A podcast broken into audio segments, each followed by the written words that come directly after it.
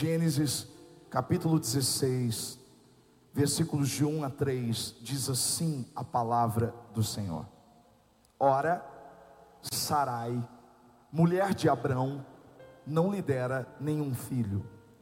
Como tinha uma serva egípcia chamada Agar, disse a Abrão: Já que o Senhor me impediu de ter filhos, possua a minha serva.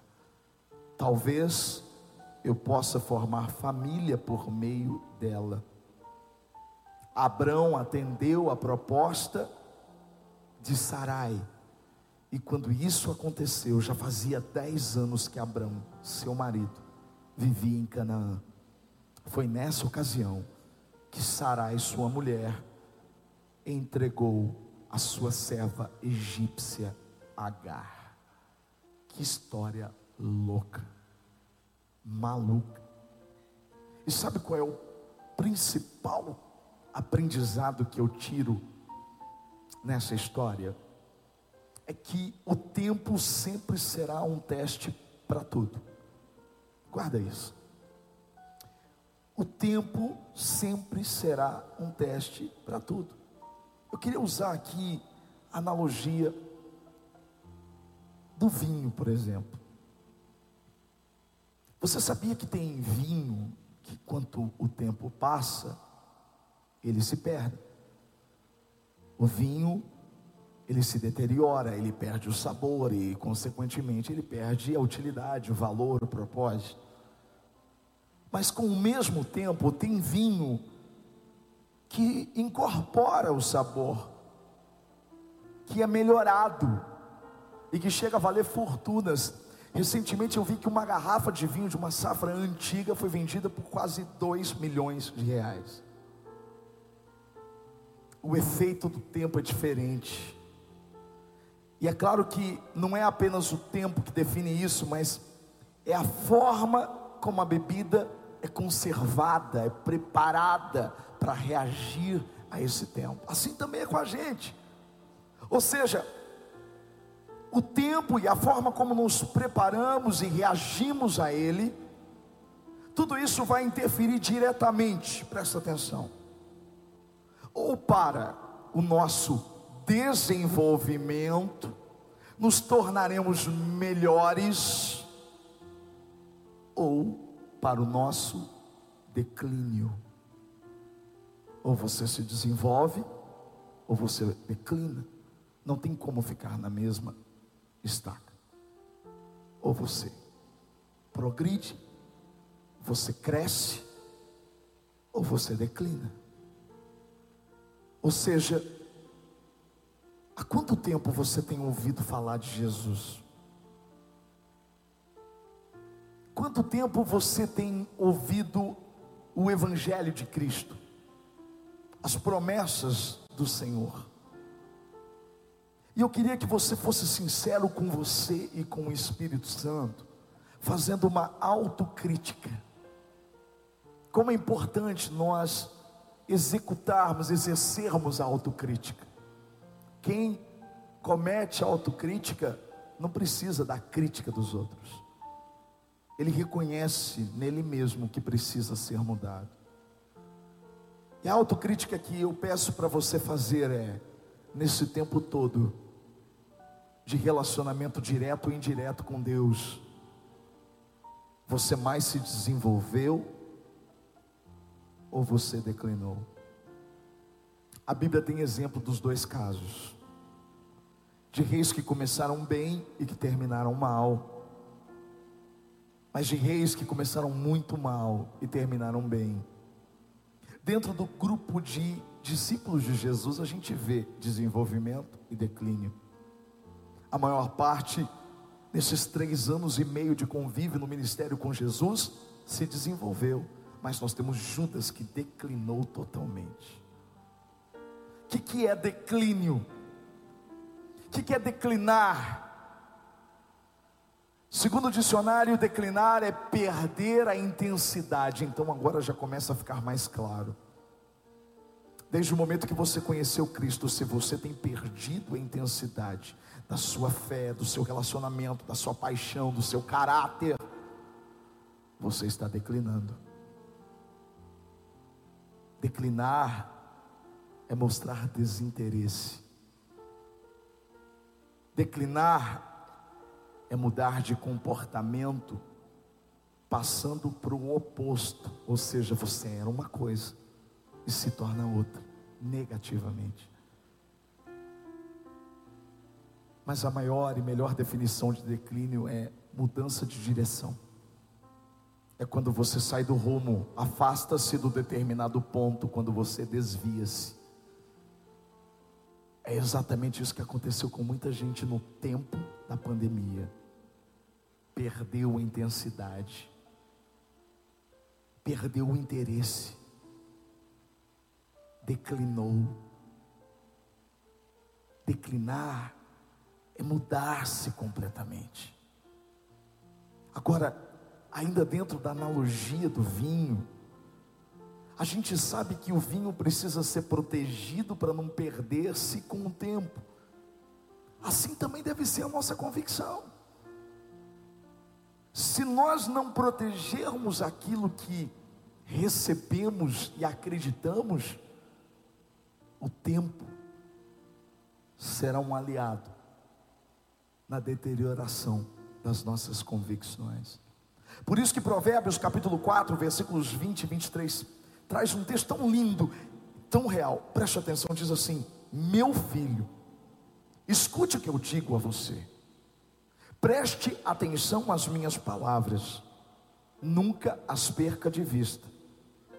Guarde-as no fundo do coração, pois são vida para quem as encontra e saúde para todo ser, acima de tudo guarde o seu coração, pois dele depende toda a sua vida.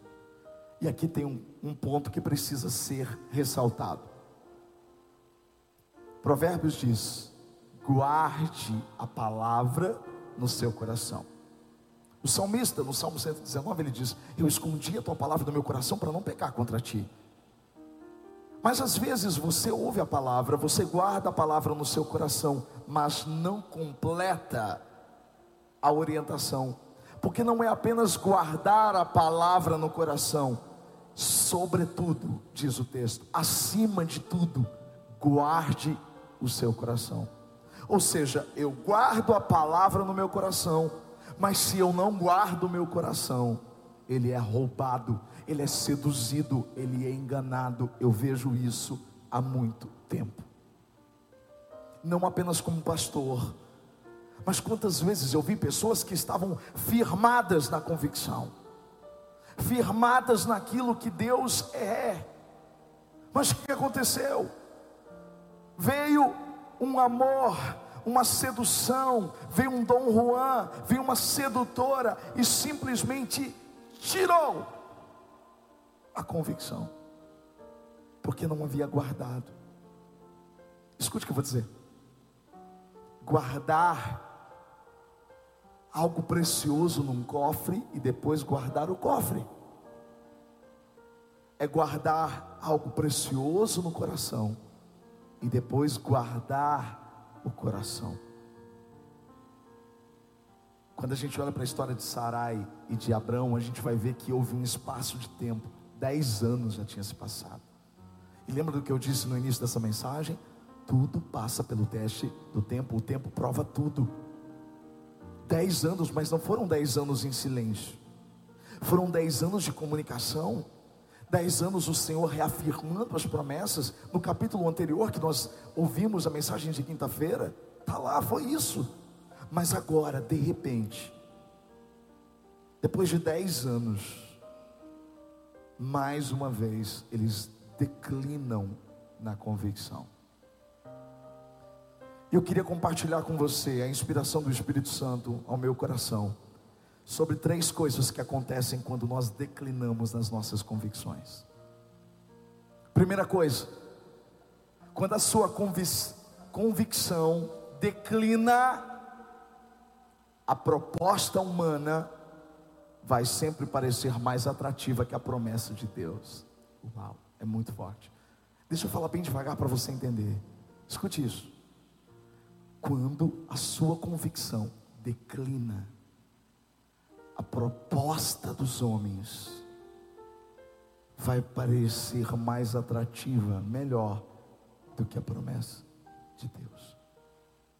Quando na verdade a gente sabe que promessa não tem nada a ver com proposta humana, porque a promessa é de Deus e a proposta é do homem. Mas o que acontece quando a sua convicção se declina? Você tende a acreditar que aquilo que supre a sua necessidade naquele momento, que sacia a sua ansiedade, é a melhor opção. É isso que aconteceu com Sara e Abraão. Sara traz uma proposta para Abraão. Diante da ansiedade, do medo, da preocupação de não terem um herdeiro, e ela traz uma proposta para Abraão. Agora, Abraão sabia que tudo aquilo que ela estava propondo contrariaria o que Deus já tinha dito. Deus já tinha dito para ele: o herdeiro vai sair de vocês, não vai ser Eliezer de Damasco, seu servo, não, vai sair de vocês. Mas às vezes, irmãos, nós ouvimos de Deus, nós entendemos, recebemos a palavra, guardamos ela no coração, mas assim como Abraão, nós declinamos, somos seduzidos, como eu disse para você, agora há pouco, quantas vezes eu vi isso acontecer perto, Pessoas são seduzidas pela sua carência e acabam trocando toda a promessa de Deus, tudo aquilo que lhe foi, que lhe foi dito, por uma proposta que aparece, que parece ser boa. É o que eu tenho falado desde o encontro do encorajamento, lá do Ítalo. Uma coisa é você agir por convicção, e quando você age por convicção, você age por princípios. Agora, quando a sua convicção declina, você age por necessidade. Princípio ou necessidade? Deus é Deus de livramentos, irmãos, e Deus me livrou de tantas coisas. Mas muito cedo, Ele me ensinou, através de uma analogia que Ele me deu, eu coloquei no meu livro, coloquei isso nas minhas palestras sobre o bolo de chocolate. Lembra do bolo de chocolate? É Deus preparando um bolo para você. O que é o bolo? É o futuro que Ele preparou para você. Um futuro lindo, brilhante. Ele não quer que você viva esse futuro, Ele quer que você enxergue esse futuro. Esse futuro está te esperando em um determinado ponto da sua vida. E por que, que você precisa ver esse futuro? Porque quando você enxerga o futuro que Deus preparou para você, você é capaz de dizer não para o presente que Satanás tenta colocar diante de ti. Quem foca no bolo de chocolate não aceita as trufas que são oferecidas todos os dias no meio do caminho, os docinhos, os bombonzinhos. E a pior coisa do mundo é quando você aceita tudo isso e chega diante do bolo e você já não tem mais vontade de comer o bolo, porque você aceitou de acordo com as suas necessidades. Isso envolve tanta coisa, são decisões erradas, e como nós somos provados por isso. Eu me lembro que um determinado momento das palestras, onde eu fazia as palestras, houve troca de administrações. E como a gente trabalhava muito com o setor público, com as secretarias de educação, então a gente precisava muito de palestras, de, de, de, de ser contratado, e as coisas estavam difíceis naquela época. E eu me lembro que eu fui convidado para uma conversa com um político que se dizia cristão na região. E Nessa reunião ele disse: Olha, nós queremos muito contratar as suas palestras, Juliano. Aí chegou um determinado ponto da nossa conversa, ele fechou o computador e disse assim: Agora vamos deixar o espiritual de lado. Opa, peraí. Uma luz vermelha se acendeu dentro de mim, porque como deixa o espiritual de lado? Como alguém que se diz cristão, que vai numa igreja, que se diz, bom, como alguém assim diz deixar o espiritual de lado? Você é filho, e você não deixa de ser filho. O reino de Deus é muito mais real do que isso que a gente vê. Não tem essa tipo, eu vivo espiritual na igreja, isso tem outro nome, é hipocrisia. E ele disse para mim: Ó, você vai fazer uma nota num valor maior, e aí então a gente fica com uma parte. Eu não acredito que eu estou ouvindo isso. Aliás, eu não falei nada para ele, eu simplesmente me levantei, eu e Viviane, e nós fomos embora. Por quê? Porque princípios não negociam, não são negociáveis. Nós não podemos negociar princípios. Não, não podemos. Eu precisava sim, mas eu não posso agir por necessidade, eu preciso agir por princípio. A sua ansiedade, a sua preocupação, o seu desespero sempre vai apontar para o caminho mais fácil. E às vezes o caminho mais fácil é totalmente contrário àquilo que Deus preparou para você. Sabe, irmãos, o que a gente vê nessa história é Sarai apresentando justificativas. E como isso é comum? As pessoas elas idealizam, fazem as suas justificativas e apresentam as suas justificativas. Antes da pandemia, nos atendimentos que eu fazia aqui, quantas vezes as pessoas chegavam aqui e diziam, e depois colocavam as suas justificativas dizendo que a proposta que elas tinham recebido era muito melhor, era de Deus. E muitos diziam assim: não, pastor. E quando você vai ouvindo, você vai vendo que aquela proposta não tem nada a ver com Deus. E aí a pessoa diz assim: não, oh, pastor, eu vim falar com o senhor porque Deus já falou comigo. O que, que o senhor acha? Eu? Deus já falou com você? Já? Então o que, que você quer que eu fale? Na verdade, muita gente quer ouvir da minha boca o que agrada a elas. Só querido, deixa eu dizer uma coisa para você. Se você comprou uma proposta e trocou essa proposta pela promessa de Deus, não sou eu que vou dizer para você que você fez a coisa certa. Não, não vou. Eu sempre vou pastorear quem quer ser pastoreado, quem não quer ser, de boa. O filho pródigo chega diante do pai e diz: Olha, dá a parte que me cabe, eu vou embora. Ele pode ir. Não, não não existem justificativas suas. Ah, mas Deus não me deu filhos, então deita com a minha serva H. Aí eu aprendo a segunda coisa.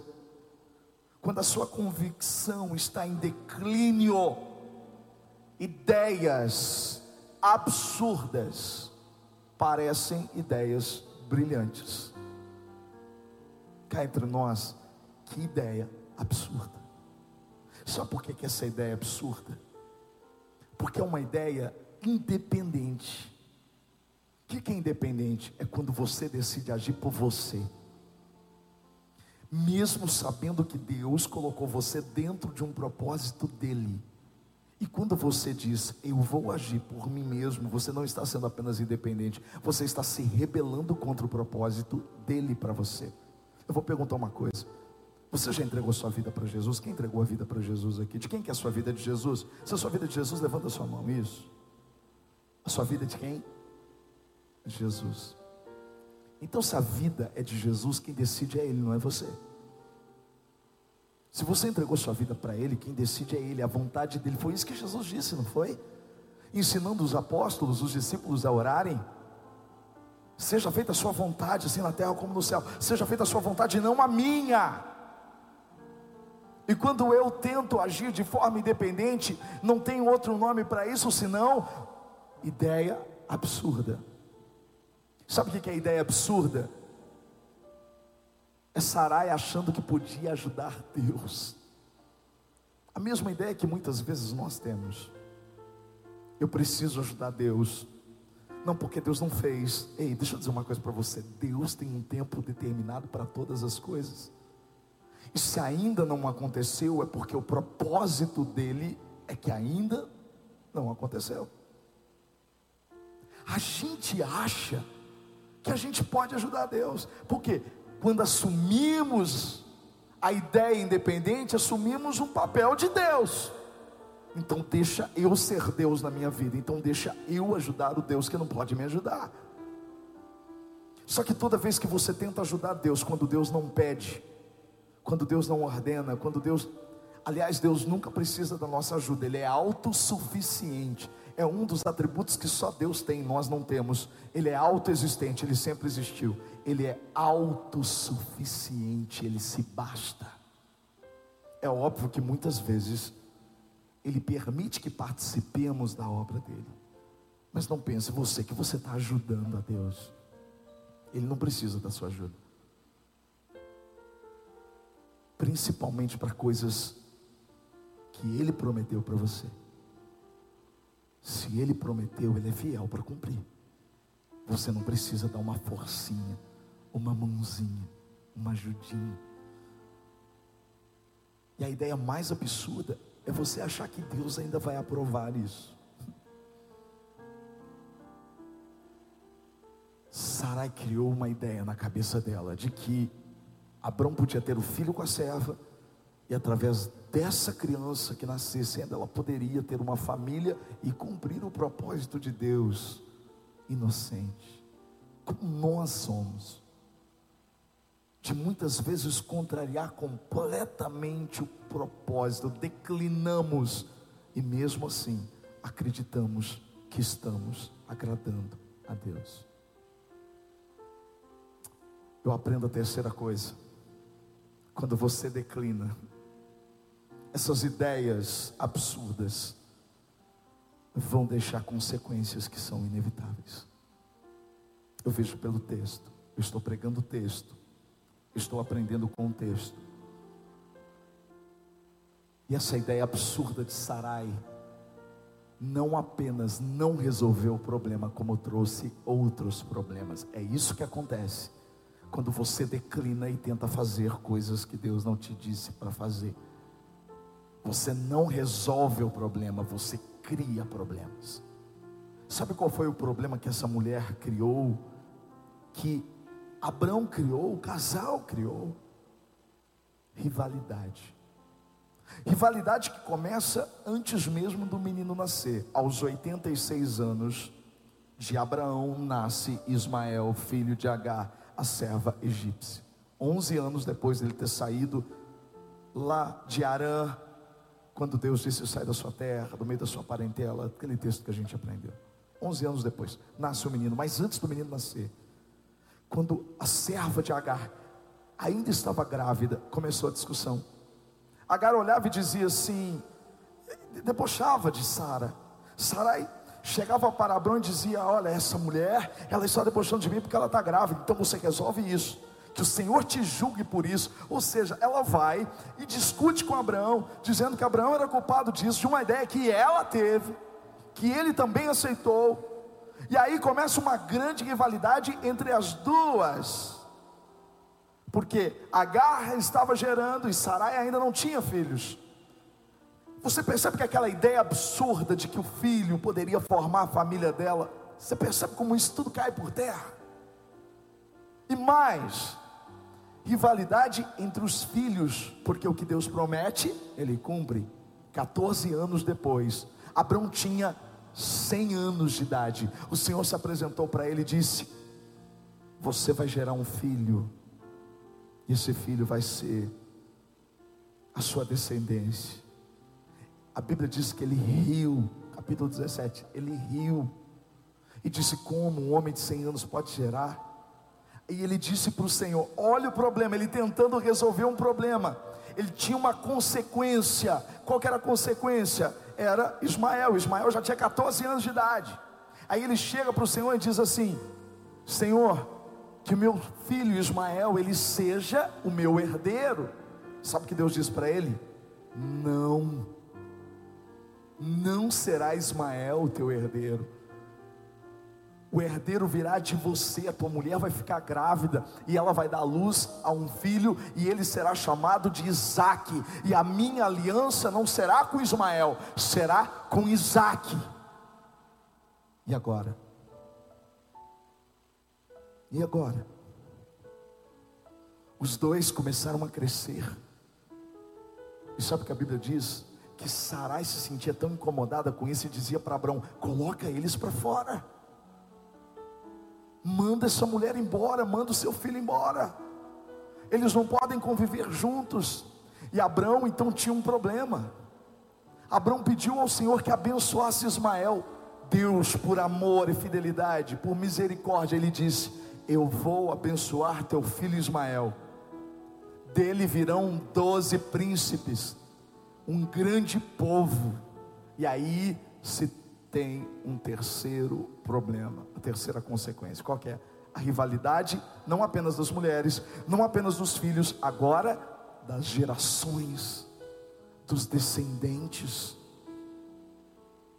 De Isaac veio Jacó, de Jacó as doze tribos de Israel, ou seja, os descendentes de Isaac são os hebreus, são os israelitas.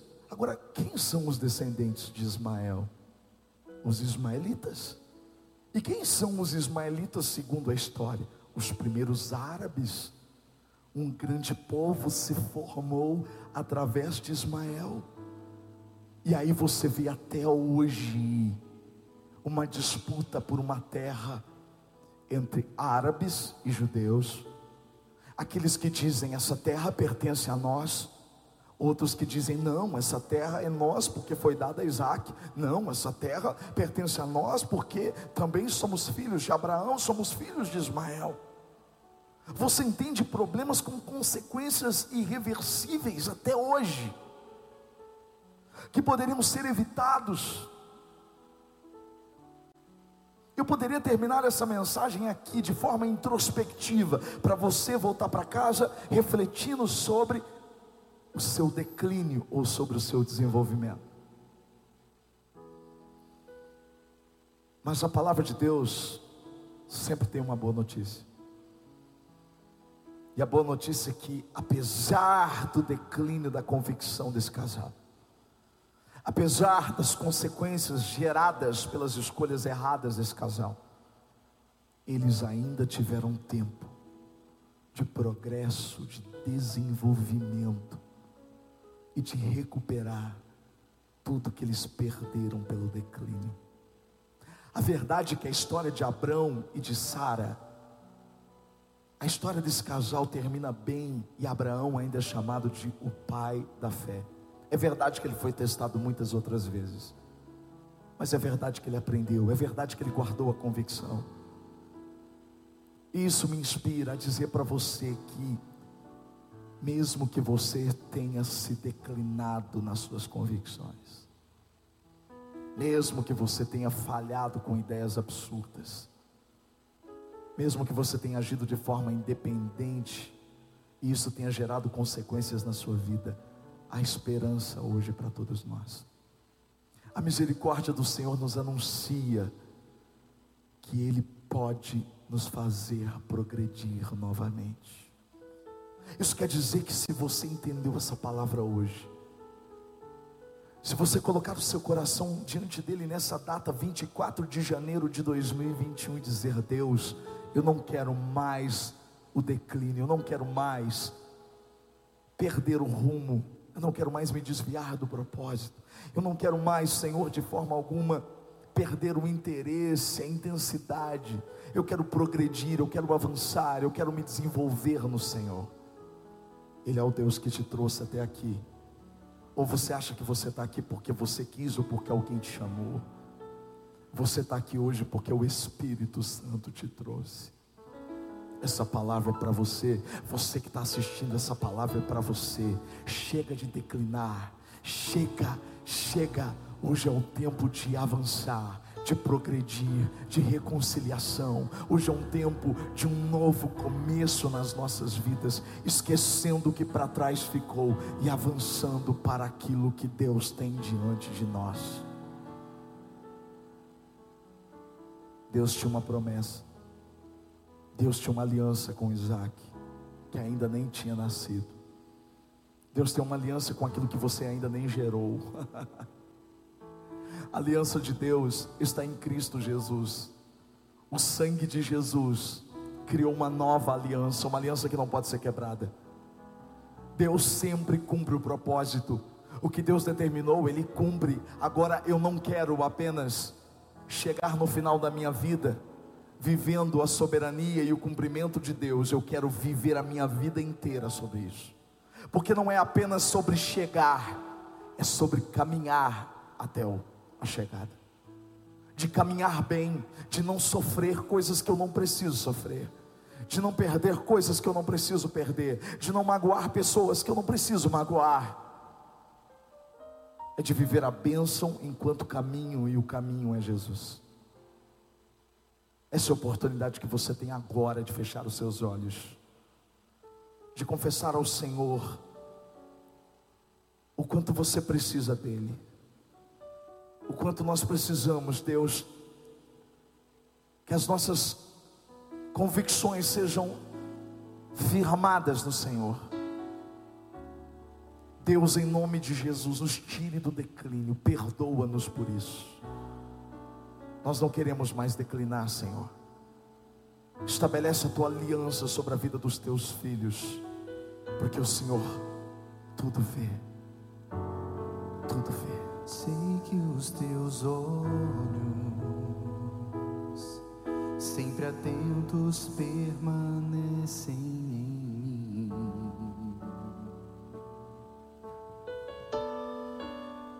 E os teus ouvidos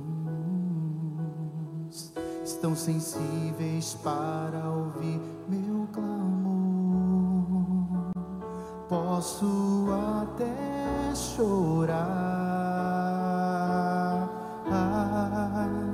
mas a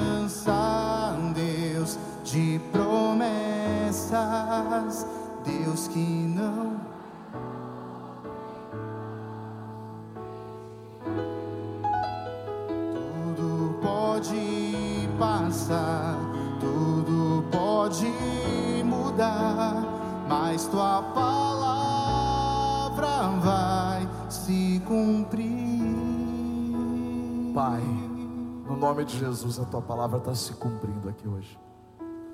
As tuas misericórdias estão sendo renovadas sobre as nossas vidas. Eu quero agora, Senhor, fazer uma oração especial, Senhor, por dois grupos de pessoas. O primeiro grupo é para aqueles que em algum momento reconhecem que declinaram a sua fé, que declinaram no seu interesse, na sua intensidade, que se afastaram do ponto principal que é Cristo Jesus. E que hoje essas pessoas estão decididas a voltarem para o ponto certo. O outro grupo pelo qual eu quero orar, Senhor, são aquelas pessoas que estão te conhecendo agora. Mas pelo pouco que elas já conheceram de ti, elas entenderam que não existe outro caminho senão o Senhor. E elas estão convictas de que a vida delas pertence a ti. Elas não querem declinar em nenhum momento da vida, elas querem progredir. Elas querem te reconhecer como o único Senhor e Salvador da vida delas. Pai, muito obrigado por isso, por essa oportunidade. E você que está aqui, fecha os seus olhos. Você que está em casa, você também pode fazer essa oração, depois enviar uma mensagem para a nossa equipe. Dizer que você fez essa oração e nós vamos orar por você. Você que está aqui, e que entendeu, você que não quer mais declinar, você que che chegou à conclusão, eu não quero mais isso. Essa oração é para você. E para você que nunca orou dessa forma e quer reconhecê-lo como seu Senhor e Salvador, essa oração também é para você. Pastor, o que eu preciso fazer? Só se posicionar. O posicionamento, porque a Bíblia diz que com o coração se crê, mas com a boca se confessa. Então você pode confessar isso diante do Senhor. Não se preocupe com as pessoas à sua volta. Ninguém pode te julgar se você declinou ou não. Atire a primeira pedra quem nunca pecou. Aqui nós podemos tirar as nossas máscaras. Aqui nós podemos ser nós mesmos. Aqui nós podemos ser transparentes diante do Senhor. Você pode dizer isso para Ele, Senhor, eu preciso do Senhor. E você pode se posicionar. Porque um dia todo joelho terá que se dobrar diante dele. Faça isso, segundo o Espírito que se move em você. Você que quer orar comigo, por esses dois alvos. Ou aceitando Jesus como seu Senhor e Salvador. Na verdade, nem aceitando porque Ele que te aceitou. Você só vai dizer, Senhor, eu quero te seguir. E você que não quer declinar e que quer progredir, quer voltar para o centro do, do querer dele, você só vai levantar a mão onde você está. E você vai dizer assim: Senhor, sou eu. Essa oração é para mim. É para mim, Senhor. Eu quero, eu estou decidido. Uma nova vida a partir de hoje. Não se preocupe, as pessoas estão com os olhos fechados. Agora você que levantou sua mão, você que já ia levantar, nem precisa levantar mais, você vai ficar de pé. Todos aqueles que estão com as mãos levantadas e que querem hoje uma nova vida com o Senhor, você vai ficar de pé e eu vou orar por você. Um novo tempo na sua vida, em nome de Jesus, vai começar hoje. Ninguém vai poder impedir isso. Ninguém vai poder impedir o propósito que Deus tem para você. É por isso que eu vou orar agora, por todos vocês, porque vocês foram escolhidos por Ele. Jesus disse assim: Não fostes vós que escolhestes a mim, mas eu é que escolhi a vós outros. Eu é quem chamei vocês. Ele amou vocês. Spurgeon, príncipe dos pregadores, três séculos atrás, disse: Antes de um pecador buscar a Deus, Deus já o buscou. Foi Ele que buscou vocês. Foi Ele que chamou vocês. Com seus olhos fechados, com a mão no seu coração. Diga para o Senhor que Ele é o amor da sua vida. Diga para Ele que você deseja amá-lo acima de tudo e de todas as coisas. Diga para Ele que você deseja segui-lo, para nunca mais voltar atrás. Diga, Senhor, me perdoe pelos meus pecados. Me perdoe por ter saído da minha convicção, por ter declinado. Me perdoe, Senhor por ter perdido o interesse, a intensidade. Mas obrigado por essa chance. Obrigado, Senhor, por essa possibilidade de desenvolvimento, de progresso. Obrigado pela essa possibilidade de ser uma nova criatura. Ore comigo dizendo assim: Senhor Jesus, a minha vida pertence ao Senhor. Eu não quero ser a mesma pessoa. Eu estou de pé. Diga para Ele, porque eu reconheço que o Senhor é o único Deus que pode me salvar. Perdoa os meus pecados. Perdoe o tempo em que estive longe de Ti.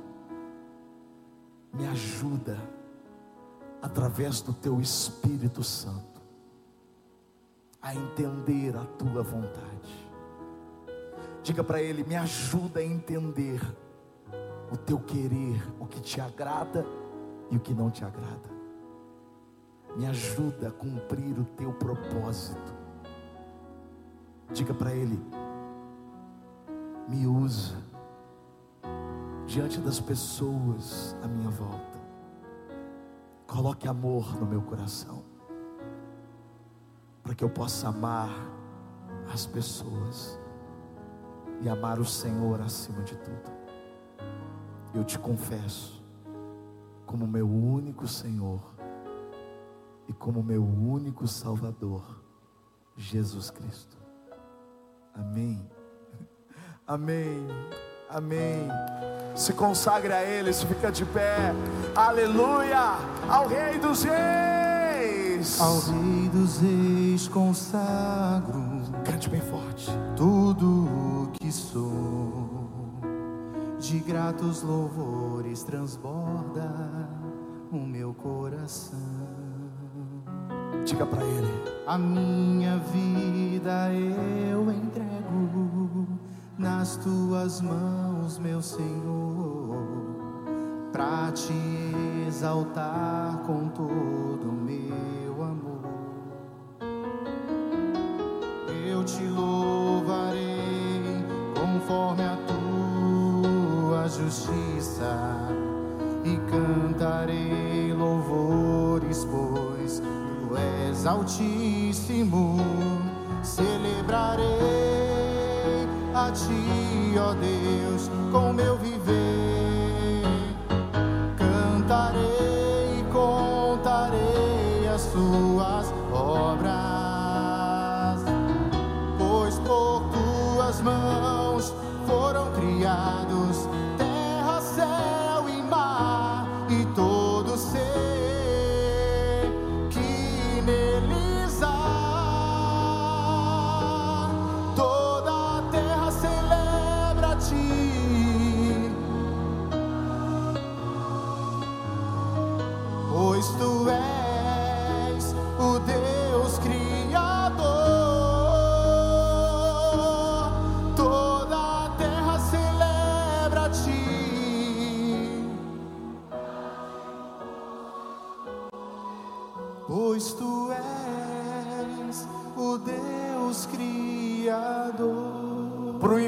Inferno pirar, dê a glória ao Senhor, toda a honra é dele.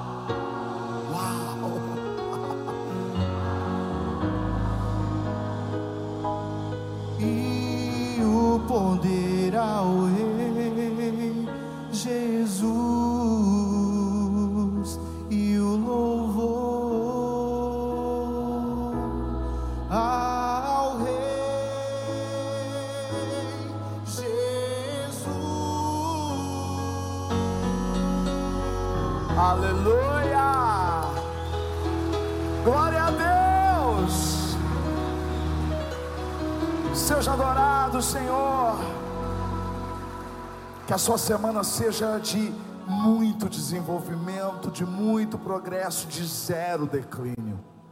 Que o grande amor de Deus, a graça do Filho Jesus Cristo e a comunhão com o Espírito Santo, o Paracletos, o ajudador, o auxiliador, o amigo consolador, seja sobre você, sobre a sua casa, hoje e para todo sempre.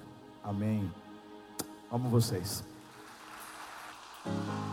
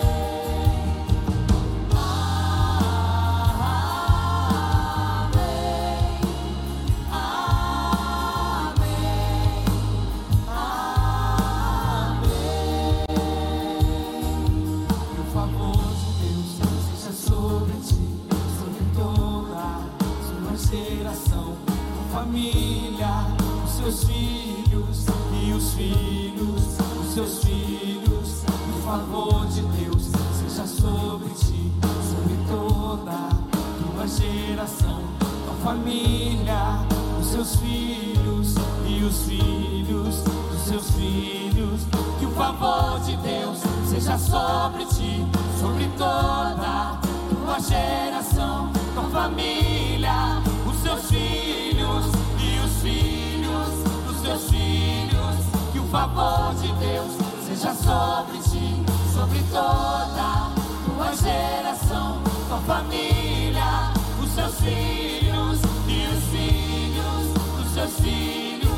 Sua presença seja te segue, onde fores, ao entrares, ao saíres, Ele é forte, Ele é forte, pelo dia, pela noite, em sua vida, em sua ida, ao chorares, ao sorrires, Ele é forte, Ele é forte, Ele é forte, Ele é forte, Ele é forte.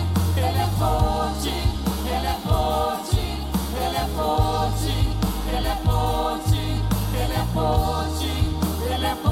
Jesus.